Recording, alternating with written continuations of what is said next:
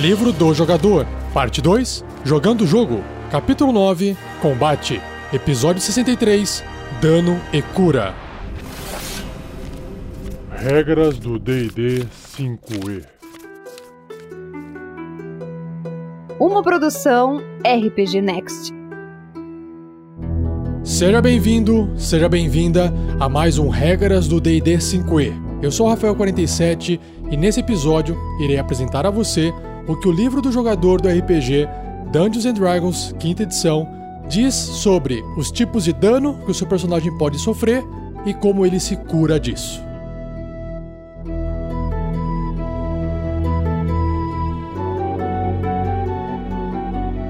Seja você também um guerreiro ou uma guerreira do bem. Para saber mais, acesse padrim.com.br barra rpgnext ou picpay.me barra rpgnext.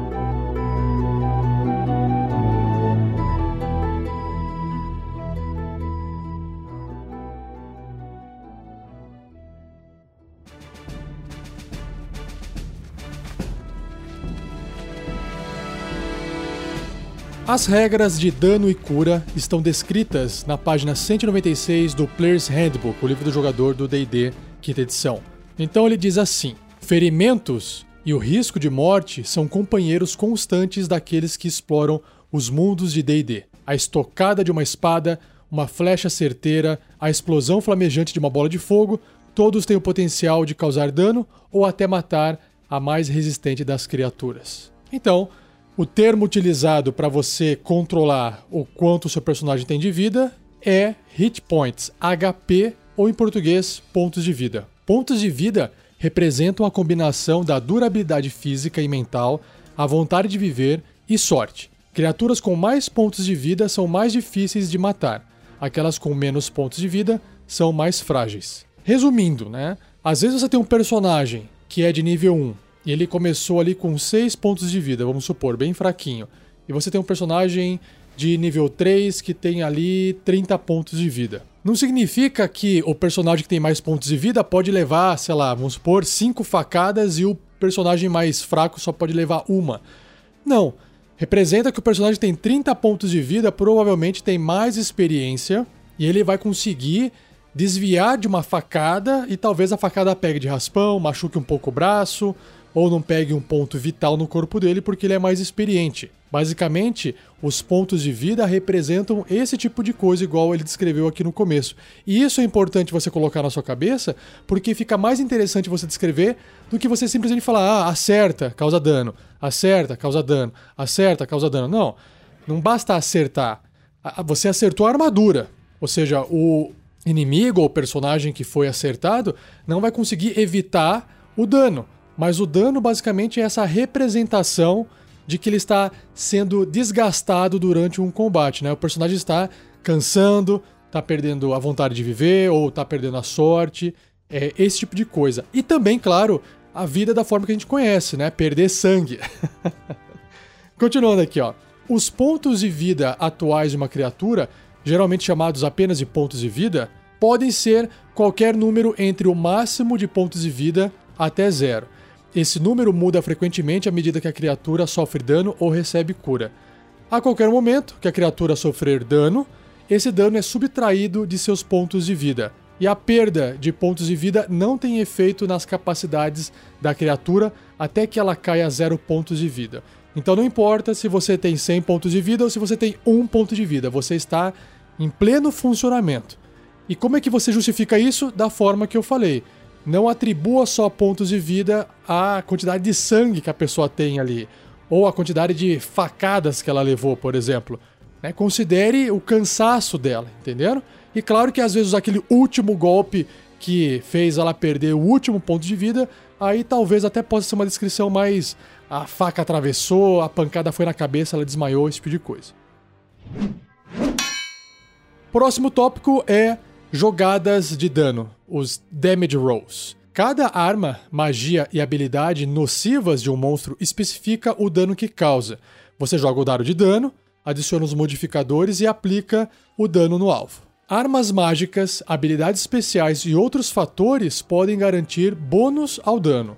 Quando você ataca com uma arma, você adiciona seu modificador de habilidade ao dano, o mesmo modificador de habilidade usado para a jogada de ataque. E uma magia informa quais dados de dano serão jogados e se é possível adicionar modificadores.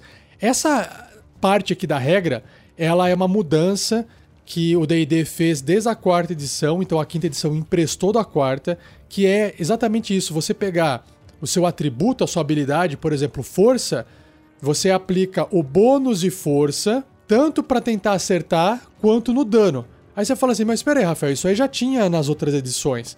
Sim, mas eles adaptaram isso também para testes com destreza, para ataques usando a destreza ou até outras habilidades. Então, se você faz na quinta edição e na quarta também era assim, um ataque com arco e flecha, você vai usar o seu modificador de destreza para poder disparar a flecha, para ver se você consegue acertar o alvo.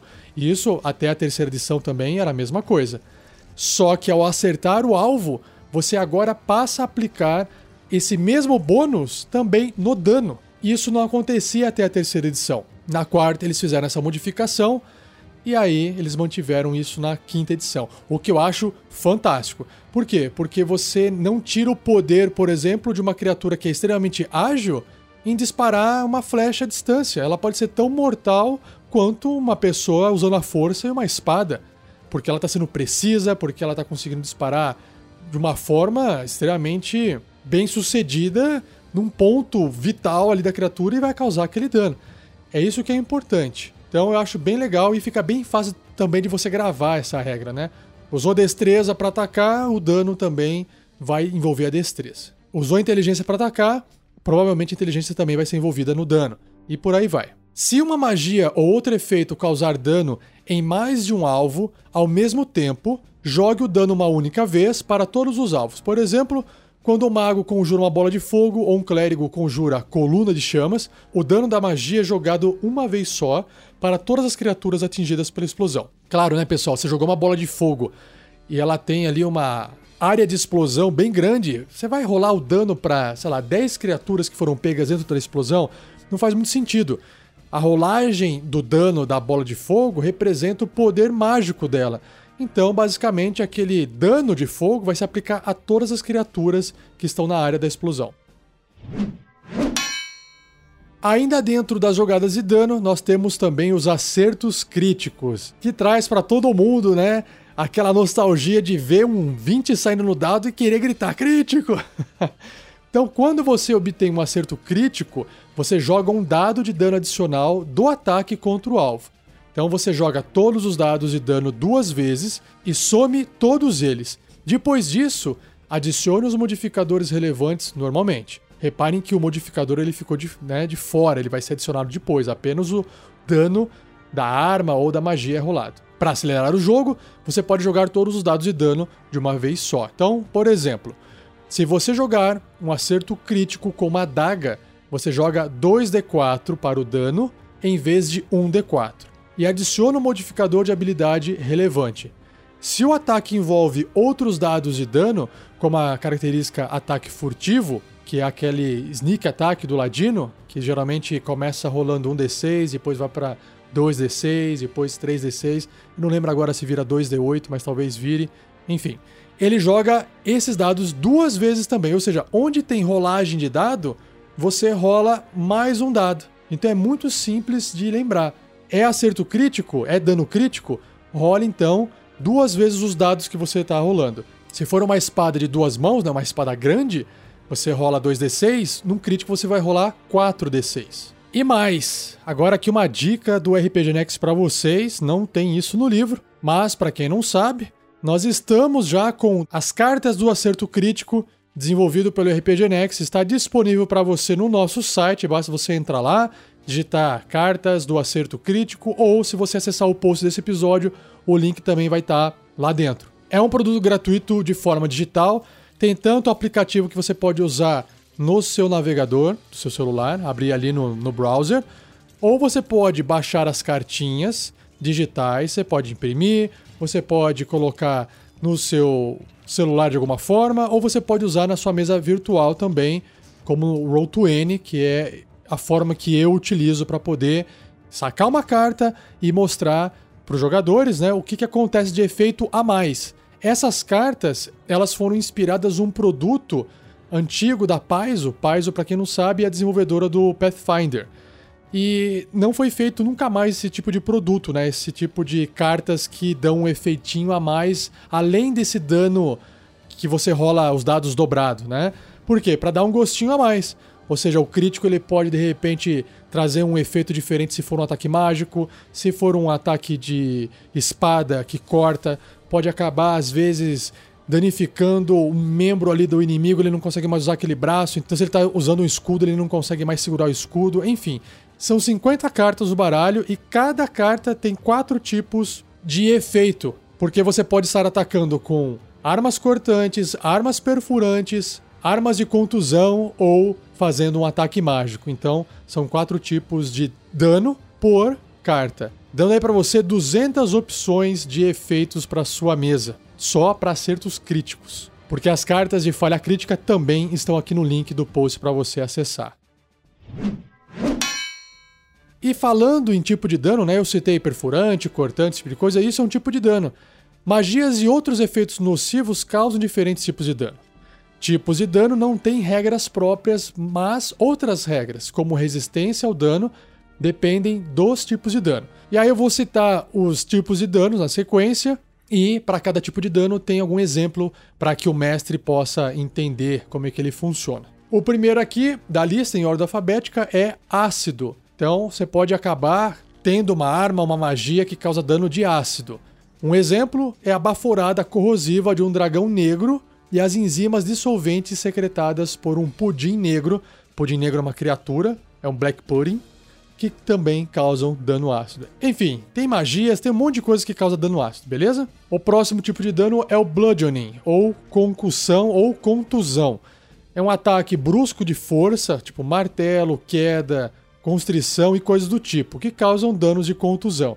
Então, basicamente, é você amassar. Né? Se você está dando um soco, se você está batendo com muita força aquilo lá amassa, você está dando dano de contusão. que mais? Cold. Cold é frio. O frio infernal da lança do diabo de gelo e a explosão frígida da baforada de um dragão branco causam dano de frio, assim como várias outras coisas que você puder imaginar, né? O outro é Force, que é dano de força ou energia, que é a energia mágica pura focada em causar dano. A maioria dos efeitos que causa dano de energia são magias, incluindo mísseis mágicos e arma espiritual. É, mísseis mágicos é a magia clássica de dano de energia, né? Dano de força. Outro tipo de dano é lightning, eletricidade ou elétrico. A magia relâmpago e a baforada de um dragão azul causam dano elétrico. Outro tipo é o necrótico, que geralmente são causados por mortos-vivos e magias como toque arrepiante. Ele seca a matéria e até mesmo a alma. O próximo tipo de dano é o piercing, que é perfurante. Ataques de perfuração e empalação, incluindo lanças e mordidas de monstros por causa dos dentes, né, pontudos, causam dano perfurante. Tudo que você imaginar que pode perfurar vai causar dano perfurante. O próximo tipo é poison. Poison é veneno. Então, se você estiver ali diante de ferrões venenosos ou gases tóxicos da baforada de um dragão verde, ou sei lá, uma armadilha, tudo isso causa dano de veneno. Um outro tipo de dano é o Psychic, que é psíquico. Habilidades mentais, como a rajada psionica de um devorador de mentes, causam dano psíquico, né? Dano que afeta diretamente a mente. Esse dano é um pouco mais raro, né? E vai estar vinculado geralmente a criaturas como aí o Devorador de Mentes, que é o Mind Flyers em inglês. O outro tipo de dano é o Radiante, que geralmente é causado pela magia de clérigo, por exemplo, coluna de chamas, ou a arma empunhada por um anjo. Cauteriza a carne com fogo e sobrecarrega o espírito com poder. Então, Radiante aí é o dano dos deuses, né? Da, da magia positiva, enquanto necrótico é tipo o dano da magia negativa, algo assim. O penúltimo tipo listado aqui é slashing, que é dano cortante, né? Isso é bem comum. Espadas, machados e garras de monstros causam dano cortante. E por fim, o thunder, que é trovão ou trovejante. O estouro e contusão do som, como os efeitos da magia onda trovejante, causam dano de trovão ou causam dano trovejante. Então, basicamente, todo tipo de dano que o seu personagem for receber vai estar dentro de um desses 13 tipos de dano. No próximo tópico aqui, como é que a gente pode fazer então para poder amenizar esse dano causado? Na verdade, existem algumas coisas que podem reduzir esse dano, como por exemplo, resistência e vulnerabilidade. Isso é uma habilidade especial da criatura ou pode ser ativada por um efeito mágico. Então vamos ver aqui, ó. Algumas criaturas e objetos são extremamente difíceis ou muito fáceis de machucar com certos tipos de dano. Então repare que não é só criatura. Também tem aqui a palavra objeto, porque você pode de repente tacar fogo num pano. Um pano vai ter vulnerabilidade a fogo, certo? Ou uma corda, por exemplo, pode ter ou vulnerabilidade a dano cortante, porque é mais fácil você cortar a corda, ou ela pode ter resistência a dano de contusão, né? Tipo, martelar uma corda até ela cortar vai ser muito mais difícil do que você pegar uma faquinha e cortar ela. Enfim, vamos ver aqui, ó. Se uma criatura ou objeto tem resistência a um tipo de dano, aquele tipo de dano será reduzido pela metade contra ela se a criatura ou objeto tem vulnerabilidade a um tipo de dano, aquele tipo de dano será dobrado contra ela. Então, bem simples. Resistência, metade do dano. Vulnerabilidade, o dobro do dano, certo? Resistência e vulnerabilidade são aplicados depois de todos os modificadores de dano. Então, por exemplo, uma criatura tem resistência a dano de contusão e é acertada por um ataque que causa 25 de dano de contusão, por exemplo, certo? A criatura também está dentro de uma aura mágica que reduz todo o dano em 5.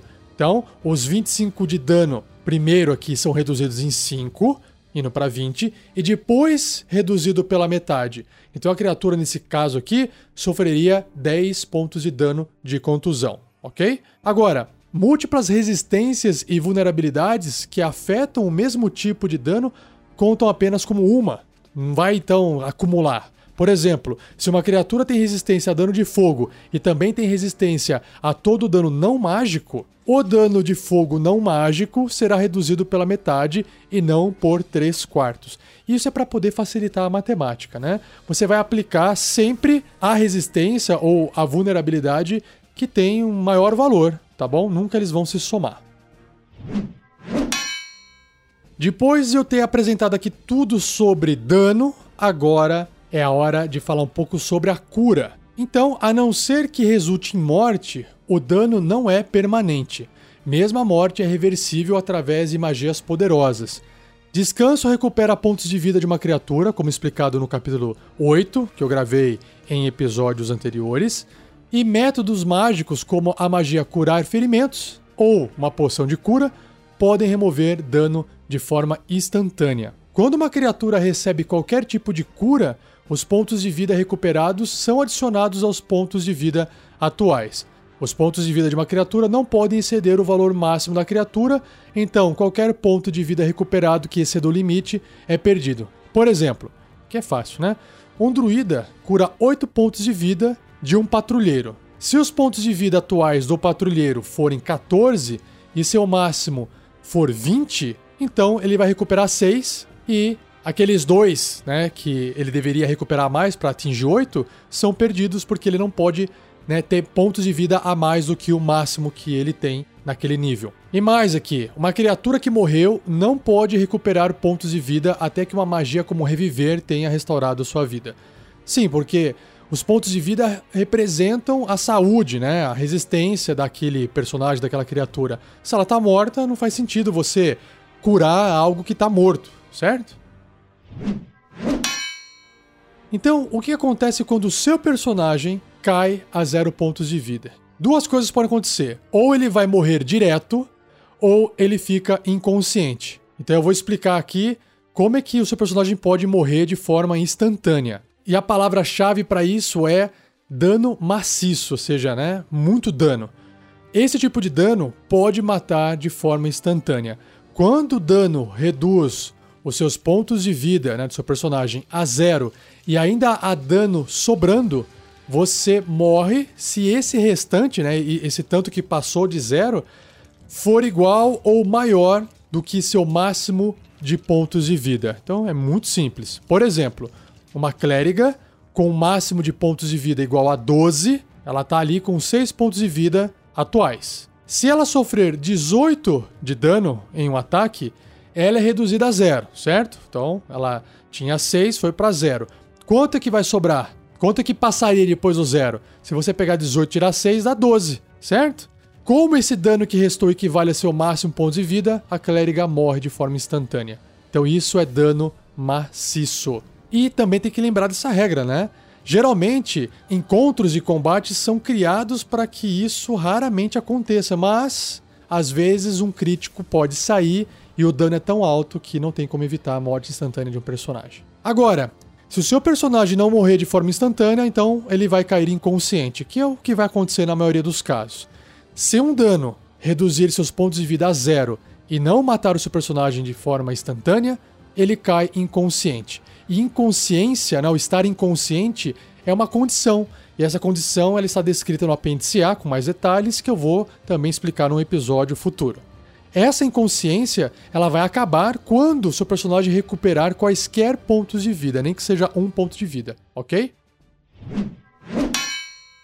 E uma vez inconsciente, né, ali no chão, estribuchado, apagado, sempre que o seu personagem então começar o seu turno com zero pontos de vida, ele precisa realizar um teste de resistência especial e esse teste se chama teste de resistência contra a morte, que é o Death Saving Throw, para determinar se você rasteja para a morte ou se apega à vida.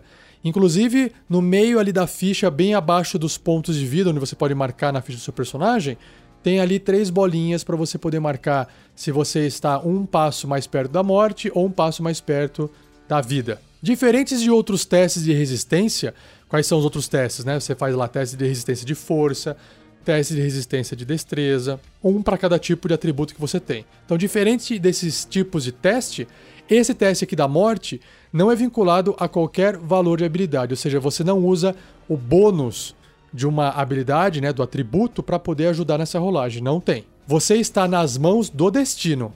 Leia aqui sorte. Auxiliado apenas por magias e características que melhoram suas chances de ser bem sucedido em um teste de resistência. Ou seja, tem magia que pode melhorar isso aí e tem habilidades que podem aumentar as suas chances também de passar nesse teste. Então o que, que você faz? Você tá lá inconsciente, chegou a vez do seu personagem. O que, que você faz? Joga um dado de 20 faces. Joga um D20. Se tirar 10 ou mais, você é bem sucedido. Ou seja, você tem 55% de chance de ser bem sucedido, ok? Caso contrário, você fracassa. Um sucesso, ou seja, se tirou 10 ou mais, ou um fracasso, se tirou entre 1 e 9, não tem efeito por si só. Agora, em um terceiro sucesso, você estabiliza. E aí já já eu vou explicar para vocês. E em um terceiro fracasso, aí você morre de vez. Então você tem que falhar nesse teste três vezes, ok? Os sucessos e fracassos não precisam ser consecutivos, ou seja, não precisa ser um atrás do outro. Você deve manter ambos anotados ali na ficha que eu te falei, até que você tenha três do mesmo tipo. Então você pode ter um de um, né, um sucesso, depois um fracasso, depois outro fracasso, aí você tem um sucesso, e aí você tem um sucesso, aí você não morreu, né? Mais ou menos assim que vai funcionar. O número dos dois é zerado quando você recupera quaisquer pontos de vida ou quando se estabiliza. Ou seja, você ali ficou vivo ou recebeu vida, estabilizar é ficar vivo, né? Você zera essa contagem de 3 para mais próximo da vida ou 3 mais próximo da morte. Você zera essa contagem, tá bom? Agora, durante esse teste também pode acontecer de sair 1 no dado, né? Você rolou D20 e saiu 1, ou pode também sair um 20. O que acontece? Quando você faz esse teste, então, de resistência contra a morte e tem 1 no D20, isso conta como dois fracassos. Agora, se você obter um 20 no D20, você recupera um ponto de vida. Basicamente, você passou ali no teste, tirou 20 e ficou com um ponto de vida e você voltou ativa, porque com um ponto de vida o seu personagem pode fazer tudo o que ele estava fazendo antes. É, você despertou, você acordou. Claro que provavelmente você vai estar no chão, né? Porque fica inconsciente, você cai. Mas você está pronto para poder voltar à ação do jogo. E o que acontece agora se o seu personagem tá ali no chão inconsciente, né, com zero pontos de vida, e ele começa a levar pancada? ou ele leva porrada de um- uma criatura inimiga, ou de repente alguém soltou uma baforada e pegou ele de novo, ou seja, ele continua recebendo dano. O que acontece? Se você sofrer qualquer dano enquanto estiver com zero pontos de vida, e qualquer dano pode ser um, você sofre um fracasso no teste de resistência contra a morte. Ou seja, você vai lá marcar quantos passos você está mais próximo da morte, você vai marcar na bolinha que você está um passo a mais. Se o dano for um acerto crítico, você sofre dois fracassos, ok? E se o dano for equivalente ou exceder o seu máximo de pontos de vida, você morre instantaneamente. Ou seja, a regra do dano massivo se aplica aqui porque você está com zero. Então, se você tem lá 18 pontos de vida máximos e alguém soltou um dano em cima de você de 18, né, você já estava com zero, morreu de forma instantânea. O legal dessa regra aqui é que se você também quiser usar, às vezes, para uma criatura muito importante, um inimigo muito importante no jogo, que você não quer que ele morra só porque chegou a zero pontos de vida, você pode colocar essa regra também, que é muito mais utilizada nos personagens, para os seus NPCs. Então, ah, mestre, chega aqui corta a garganta dele. Olha, ele tá com zero pontos de vida, tá inconsciente. Se você vai fazer um ataque na garganta dele, bom, você vai fazer um, um ataque crítico, um dano crítico. Então rola seu dano crítico. Ah, tirei aqui é, 20, mas eu tô tentando degolar um dragão, um dragão ancião. O dragão ancião tem, sei lá, mais de 300 pontos de vida. Meu, você tá com a adaga ali tentando serrar o pescoço dele. Você tá causando dano na criatura, né? Mesmo estando inconsciente, mas você não está conseguindo matar ela de uma vez só. Você vai ter que se esforçar. Claro, ela pode ter ali sofrido dano e ela tá um passo adiante, perto da morte. Você tem que fazer isso mais quantas vezes, né? Mais duas, pelo menos. Se ela ainda não teve nenhum fracasso no teste de morte. Deu para entender? Então é como se você estivesse realmente ali tentando matar. Se você tiver o tempo suficiente, você vai eventualmente conseguir matar de vez a criatura. Agora, qual é a melhor maneira de salvar uma criatura com zero pontos de vida e curá-la? Então é você estabilizando ela. Basicamente, estabilizar ela tá ali, sei lá, desmaiada e tá sofrendo e tá sangrando e tá se esvaindo e tá indo embora. Estabilizar basicamente é manter o corpo dela num estágio ali que ainda continua inconsciente, mas não está piorando. Então, se a cura estiver indisponível, se você não tem como passar uma poção, você não tem como fazer uma magia de cura, enfim, a criatura pode, pelo menos, ser estabilizada, para que ela não morra por fracassos nos testes de resistência contra a morte. Imagina, tem lá um integrante da sua equipe no chão, morrendo, né? Tá com zero pontos de vida, tá lá inconsciente. Chegou na vez dele, ele, fez o teste da morte, tirou um e acumulou dois fracassos. Se ele falhar mais um, ele morre. E aí vai dar um desespero na galera, né? Na, nos amigos que estão em volta. Ah, mas ninguém tem cura. Pô, então vai lá e tenta estabilizar o seu amigo, para que ele não, pelo menos, faça mais um teste e morra de vez, né? Agora, como é que você faz isso? Então, você, né, o seu personagem pode usar a ação dele, ao invés de fazer um ataque, fazer uma magia, vai usar a ação para administrar primeiros socorros para uma criatura inconsciente e tentar estabilizá-la, que exige um teste de sabedoria de medicina com dificuldade 10. Então você chega ali do lado dele, se você for proficiente, se você tem um bônus de sabedoria, pode ser que as suas chances de estabilizar sejam bem altas, tá? Indo aí para 75% ou até mais. Então, tem que ficar esperto com essa regrinha aqui. Mas claro que o mestre também pode lembrar os jogadores nesse momento crítico da aventura. E aí, o que acontece quando essa criatura ela estiver estabilizada?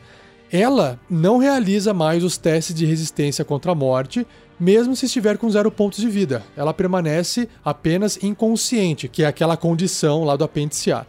Se ela sofrer qualquer dano, a criatura não estará mais estável e precisa fazer de novo um teste de resistência contra a morte. Então, sofreu dano, perdeu a estabilidade, faz aí um teste de resistência contra a morte. E uma criatura estável que não é curada, ou seja, vamos supor que ela estabilizou e ninguém tá ali jogando cura para ela, continua ali no chão, abandonada, sei lá, ela recupera um ponto de vida depois de 1 de 4 horas. Ou seja, você rola um dado de 4 faces, se sair 1 é uma hora, se sair 4 são 4 horas. Então é isso. Se de repente todo mundo caiu no chão, todo mundo desmaiou e as criaturas foram embora e abandonaram os aventureiros para poder morrer, por quê? Para todos os efeitos, vocês foram mortos. Ninguém sabe. Só que aí tá todo mundo lá inconsciente, de repente vai fazendo o teste, tira 11, tira 15, tira 13, passou nos três testes e estabilizou. depois de 1d4 horas, recupera um ponto de vida. E aí o seu personagem vai acordar, ele vai poder se levantar, né, com muita dor ali, mas vai estar tá de volta ativa. Agora, chegou naquela parte da regra que eu disse sobre monstros, né? Monstros e morte. A maioria dos mestres declara um monstro morto no instante que ele cai a zero pontos de vida, em vez dele cair inconsciente e fazer testes de resistência contra a morte. É, basicamente, a maioria dos inimigos ali morre com zero pontos de vida. Agora, vilões poderosos ou personagens do mestre, né, os NPCs especiais, são exceções comuns. E o mestre pode fazer com que eles caiam inconscientes e seguir as mesmas regras para personagens jogadores. Ou seja, eu já tinha comentado agora há pouco sobre isso e o livro trouxe mais esse textinho aqui. Agora, tem uma coisa interessante, porque você pensa assim, pera aí, sei lá, esses monstros fracotes aqui provavelmente vão morrer quando atingirem zero pontos de vida, certo? Esses, sei lá, monstros genéricos aqui. Existe uma regrinha que é nocautear uma criatura, que eu acho muito legal, muito útil para que os personagens não matem todo mundo e possam depois interrogar as criaturas se eles quiserem. Então, algumas vezes um atacante quer incapacitar um adversário em vez de dar um golpe fatal. Quando um atacante reduz uma criatura a zero pontos de vida, com um ataque corpo a corpo, tem que ser corpo a corpo, o atacante pode nocautear a criatura. O atacante pode fazer essa escolha no instante que o dano é causado, e aí a criatura cai inconsciente e está estável. Ou seja, quem vai falar isso é o mestre. Porque o mestre tá vendo os pontos de vida do NPC que ele tá controlando. Então, de repente, lá o guerreiro chegou ali perto do Goblin, tacou ali uma espadada, acertou o Goblin e vai causar um dano que vai reduzir os pontos de vida do Goblin para zero. E aí o mestre fala assim: olha, é, com esse seu ataque você tem condições de nocautear essa criatura porque você já conseguiu superar toda a força de vontade dela para lutar. Você quer matar ou você quer nocautear? E aí o jogador faz a escolha. Geralmente é assim que eu jogo com os meus jogadores. Que mais que tem aqui no livro? Tem um último tópico que é pontos de vida temporários. Que apesar de aparecer poucas vezes numa partida, porque geralmente isso aqui é vinculado à magia, ele é bastante importante dentro do jogo. Então vamos lá. Algumas magias e habilidades especiais conferem pontos de vida temporários para uma criatura. Pontos de vida temporários não são pontos de vida de verdade. Eles são um reforço contra dano, uma reserva de pontos de vida que protege você contra ferimentos. Sabe qual que é a comparação que eu gosto de fazer, para quem já jogou StarCraft, lembra aquela raça, os Protoss? Eles tinham um escudinho de energia em volta deles antes de começar a perder a vida, e aquele escudinho regenerava, né? Então, o escudo perde antes de tudo. Essa é a ideia dos pontos de vida temporários. Quando você tem esses pontos de vida temporários e sofre dano, os pontos de vida temporários são perdidos primeiro e qualquer dano restante é transferido para os seus pontos de vida atuais. Então, por exemplo, se você possui 5 pontos de vida temporários e sofre 7 de dano, você perde os seus pontos de vida temporários, né, aqueles 5, e aí você vai sofrer 2 pontos de dano no seu HP. Como os pontos de vida temporários são separados dos seus pontos de vida de verdade, eles podem exceder seu valor máximo. Então, um personagem pode, portanto, estar com pontos de vida completos e receber pontos de vida temporários. Como eu disse, é só você imaginar que é um escudo ali de energia normal. Continuando aqui, ó. Cura não recupera pontos de vida temporários, claro. E eles não podem ser somados uns aos outros, você não tem como somar. Se você tem pontos de vida temporários e recebe mais, você decide se mantém os que já tem ou se recebe os novos. E claro que você vai usar a lógica matemática e vai fazer a melhor escolha. Por exemplo, se uma magia concede a você 12 pontos de vida temporários quando você já tem 10, você pode ter 12 ou 10 e não 22. E por que, que alguém teria 10 ao invés de 12, né? Mas tudo bem, é que você não vai somar, você vai ficar sempre com o maior resultado. E, por fim, uma coisa importante aqui, ó. Se você tem zero pontos de vida, receber pontos de vida temporários não recupera sua consciência ou estabiliza o seu personagem. Não faz diferença nenhuma. Você ainda pode sofrer dano, direcionando o dano sofrido aos pontos de vida temporários, mas apenas uma cura verdadeira pode salvar você. A não ser que uma característica que garanta pontos de vida temporários tenha uma duração, elas duram até acabarem ou até você terminar um descanso longo. Então, para todos os efeitos, Os seus pontos de vida temporários ficarão com você até o final do dia antes de você fazer aquele descanso longo, aquela dormidela marota. E para eu poder fechar mais esse episódio, tem um box aqui de informação que eu já até comentei um pouco no começo do cast, mas eu vou ler aqui para vocês, ó. Descrevendo os efeitos de dano. Mestres descrevem a perda de pontos de vida de maneiras diferentes. Quando seus pontos de vida atuais estão entre a metade e o valor máximo, você tipicamente não mostra sinais de ferimento. Quando seus pontos de vida caem abaixo da metade, você mostra sinais de desgaste, como cortes e contusões. Um ataque que reduz você a zero pontos de vida acerta-o diretamente, deixando um ferimento que sangra, um trauma ou simplesmente o deixando inconsciente. Então, essa ideia de que se você tiver com metade dos seus pontos de vida e começa a apresentar sinais de fraqueza, de ferimento, isso foi emprestado também da quarta edição do D&D, que existia uma condição que era sangrando. E tinha alguns poderes ou efeitos que se beneficiavam quando o personagem estava sangrando, de forma positiva, né? Às vezes agir a favor dele, ou até o contrário, era pior caso uma criatura estivesse atacando ele e ele estivesse sangrando, ele poderia sofrer penalidades a mais. Então, essa condição de sangrando, ela foi importada pro D&D 5e, só que não como uma mecânica de jogo, apenas como algo descritivo.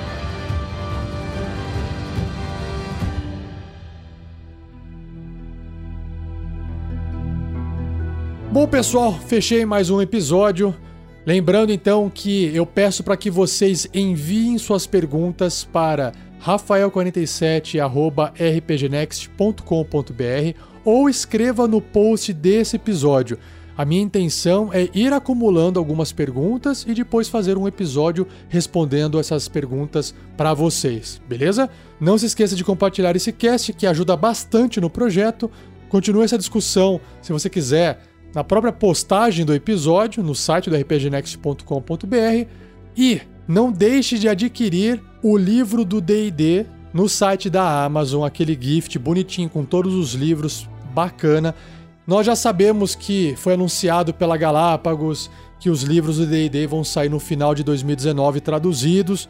Se você quiser esperar até lá, maravilha, vai ser show de bola. Eu espero que também até lá eu tenha um link patrocinado para poder compartilhar com vocês, para que vocês possam comprar desse link e ajudar também no projeto.